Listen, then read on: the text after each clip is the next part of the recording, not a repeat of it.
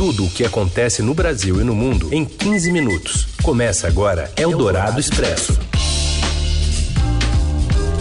Olá, seja bem-vinda, bem-vindo. Eldorado Expresso está começando por aqui com um resumo das notícias que importam no meio do seu dia para você seguir bem informado. Eu sou a Carolina Ercolim, comigo Raíssen Abac. Tudo bem, Raíssen? Tudo bem, Carol. Boa tarde para você. Para quem nos ouve no FM 107,3, no radioeldorado.com.br, no nosso aplicativo, ou então na skill da Alexa. E um alô para você que está aí nos acompanhando por podcast em qualquer horário. Vamos aos destaques desta terça, 13 de dezembro. Lula diz a deputados que a primeira ordem aos comandantes militares após a posse será acabar com acampamentos bolsonaristas em quartéis. O presidente da Câmara critica 12 horas depois o quebra-quebra promovido por bolsonaristas ontem à noite em Brasília. Jair Bolsonaro permanece em silêncio. E ainda o novo valor do salário mínimo a partir de 1 de janeiro e as notícias da Copa em dia de semifinal entre Argentina e Croácia. Eldorado Expresso. Tudo o que acontece no Brasil e no mundo em 15 minutos. O senador Marcelo Castro, que é o relator do orçamento para 2023, diz que é essencial que a PEC da transição seja aprovada para que os programas sociais do próximo governo funcionem de acordo com o orçamento.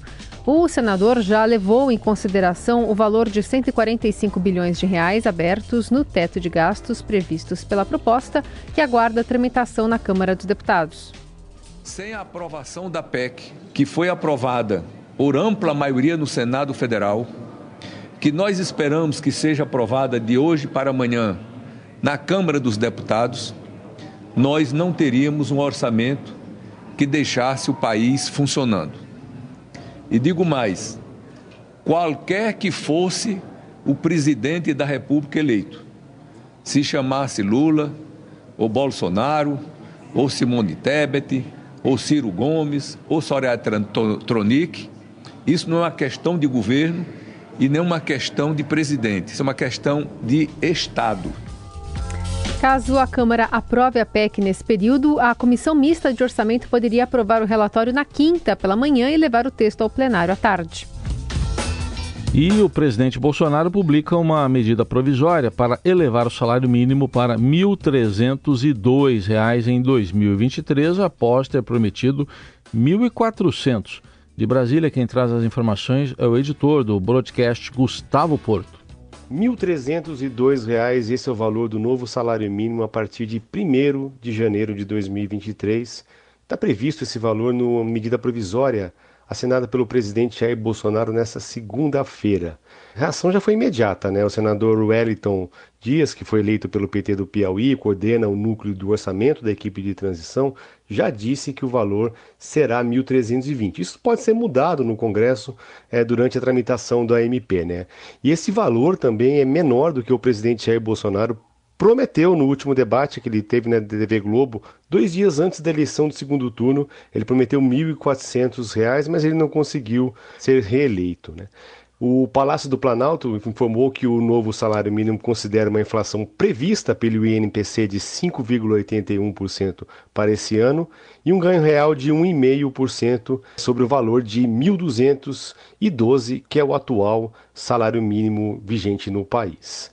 É bom lembrar, Carol Heissen, que o valor de 1.302 já estava previsto no orçamento que foi enviado ao Congresso, o orçamento de 2023, que está enviado ao Congresso e está em fase final de avaliação pelos parlamentares.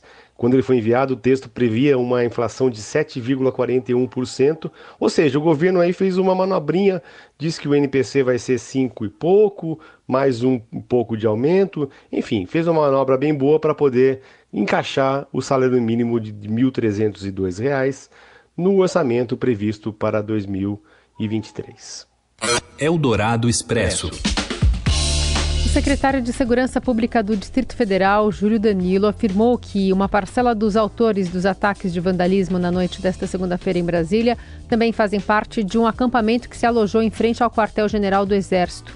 Os apoiadores de Bolsonaro incendiaram ônibus, carros, depredaram prédios públicos e privados e tentaram invadir a sede da Polícia Federal na área central de Brasília, no mesmo dia em que o presidente eleito foi diplomado. Segundo Danilo, a permanência deles no QG será reavaliada. A questão da manutenção ou não né, do acampamento, essa é uma questão que vai ser reavaliada. Né? Como eu disse, ela, o acampamento se encontra numa área militar, né?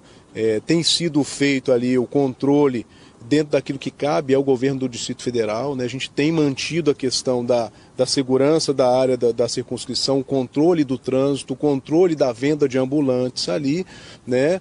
Agora, se for realmente verificado, como eu disse, quem esteja envolvido em atos de vandalismo, tenha cometido crime hoje, será responsabilizado aonde esteja. Se esteja é, no acampamento ou se esteja morador daqui, residente em Brasília, essas pessoas serão alcançadas. Desde a derrota do presidente Jair Bolsonaro para Luiz Inácio Lula da Silva, apoiadores do atual governo têm acampado no local e em outros prédios vinculados aos militares em diversas cidades do país.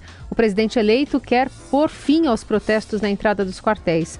A remoção de manifestantes será um dos primeiros pedidos de Lula na conversa com os próprios comandantes gerais das Forças Armadas a serem confirmados por ele. Os presidentes da Câmara e do Senado repudiaram os atos. O presidente Jair Bolsonaro não se pronunciou sobre as depredações. Eldorado Expresso. A cantora Margarete Menezes informou que aceitou o convite para assumir o Ministério da Cultura a partir de 2023. Margarete deu a declaração ao conceder entrevista coletiva no Centro Cultural Banco do Brasil, em Brasília, onde atua a equipe de transição de governo. Mais cedo, a cantora se encontrou com o presidente eleito Lula no hotel onde ele está hospedado na capital federal. Ela é a primeira mulher indicada para cargos na esplanada dos ministérios e a segunda pessoa negra entre os ministros de Lula. Você ouve Eldorado Expresso. Eldorado na Copa. Qatar 2022. Vamos ao Catar. Fernando Valeica traz hoje novidades sobre a disputa entre Croácia e Argentina que acontece daqui a pouco. Boa tarde, Fernando. Assalamu alaikum, ouvintes da Rádio Dourado. Hoje Doha amanheceu com a sua respiração mais acelerada. Logo mais, às nove da noite daqui, quatro da tarde pelo horário de Brasília, a Argentina de Lionel Messi e a Croácia de Luka Modric decidem qual das duas seleções estará na grande final domingo que vem. Será o duelo entre dois jogadores que já foram eleitos como o melhor futebolista do mundo mas também um confronto entre duas formas de jogar futebol. Comandados por Messi, os argentinos têm um toque de bola rápido e insinuante, com dribles e jogadas individuais. A Croácia é um time com boa técnica, mas acima de tudo muita disciplina tática. Contra o Brasil, o plano do técnico Slatko Dalic era não dar espaços e liberdade para os brasileiros criarem situações perigosas. Isso foi feito quase à perfeição. Mesmo quando tomaram o gol, os croatas souberam ser perigosos, buscaram a sua vitória nos pênaltis com seu goleiro Livakovic. Ele é um especialista no assunto e me contou que estuda os batedores de pênalti que enfrentará. Mas a Argentina também tem no gol Emiliano Martinez, ótimo para defender pênaltis, como mostrou nas quartas de final contra a Holanda. O jogo no estádio Luzeio será às 16 horas pelo horário de Brasília. Daqui a pouco, a equipe do Estadão seguirá para o estádio Luceio para contar detalhes e bastidores dessa batalha, que deverá ser épica. Eldorado Expresso. O bilionário Elon Musk confirmou que pode aumentar o limite de caracteres do Twitter de 280 para 4 mil. A afirmação veio em resposta a uma postagem de um usuário na rede social perguntando se os rumores eram verdadeiros. Originalmente, a plataforma tinha 140 caracteres, mas dobrou sua capacidade em 2017. Cientistas americanos conseguiram pela primeira vez produzir um sucesso uma reação de fusão nuclear, o que pode ser um grande passo na busca por energia limpa ilimitada. Há décadas, pesquisadores de diferentes partes do mundo tentam recriar o processo de fusão nuclear que alimenta o Sol. Diferentemente da fissão nuclear, a fusão não gera resíduos radioativos de longa duração, podendo ser uma alternativa sustentável para acabar com o uso de combustíveis fósseis. Eldorado Expresso. Os indicados ao Globo de Ouro 2023 foram anunciados nesta segunda e o Biratã Brasil, editor do Caderno 2 do Estadão, fala pra gente sobre quem concorre ao prêmio e o momento pelo qual passa o evento. Oi, Heisen, Carol, tudo bem? Tudo. Pois é, a Associação de Imprensa Estrangeira de Hollywood divulgou a lista de indicados para o Globo de Ouro, cuja cerimônia de número 80 vai acontecer em janeiro. Olha, era grande expectativa, pois desde o ano passado associação vivia em um eterno inferno astral. Isso porque no início do ano passado, o jornal de Los Angeles Times publicou uma série de denúncias no que foi chamado de cultura de corrupção entre os membros da Associação de Hollywood. A matéria apurou conflitos éticos, apontou membros votantes como fantasmas e ainda denunciou que não havia membros negros e que era comum que os membros aceitassem presentes que poderiam favorecer uma ou outra produção na hora da escolha de indicados ou premiados. Claro que a reação foi imediata. Diversos atores anunciaram que boicotaria a premiação a partir de então. Tom Cruise chegou a devolver três estatuetas que ganhou ao longo da carreira. E além da credibilidade, as finanças também foram abaladas, especialmente quando a rede de TV NBC anunciou que não transmitiria mais a cerimônia, o que acabou acontecendo. Nesse ano de 2022, a gente soube quem foi cada um dos ganhadores via transmissão online. Bom, a Associação de Hollywood se apressou em tomar medidas, claro, especialmente ao recrutar membros negros, além de aumentar o número de votantes.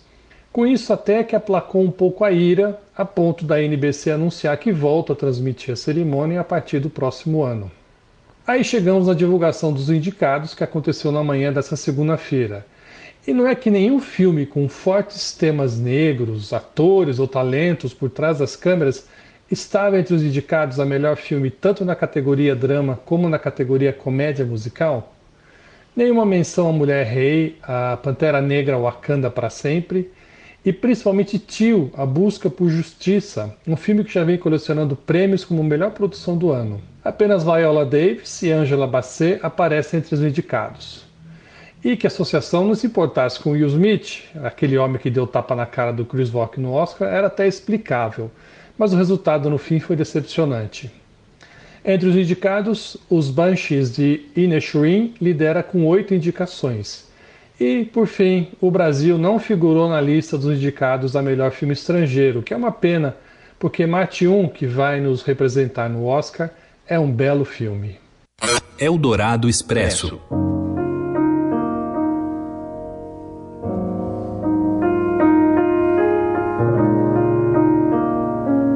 Diagnosticado com câncer em estágio avançado, o músico e compositor japonês Ryushi Sakamoto já não consegue tocar piano por um longo período. Ele decidiu então gravar peças musicais tema a tema durante uma semana e transmitir esse material em forma de live, que aconteceu agora, domingo. Posteriormente, essa filmagem será editada e lançada nos cinemas. Em um post em suas redes sociais, o compositor afirmou que já não tem energia para tocar ao vivo. É, 2020 6月に、えー、がんであることを que descobriu em 2020 que sofria de um câncer, desde então diminuiu bastante as atividades em público. O tratamento ainda está em andamento, mas tenho cada vez menos energia para atuar.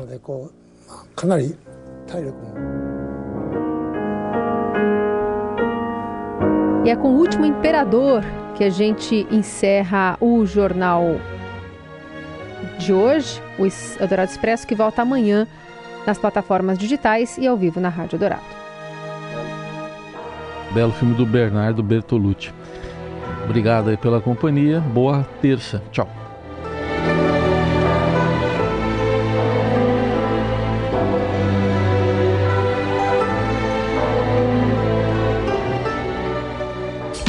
Você ouviu Eldorado Expresso tudo o que acontece no Brasil e no mundo em 15 minutos.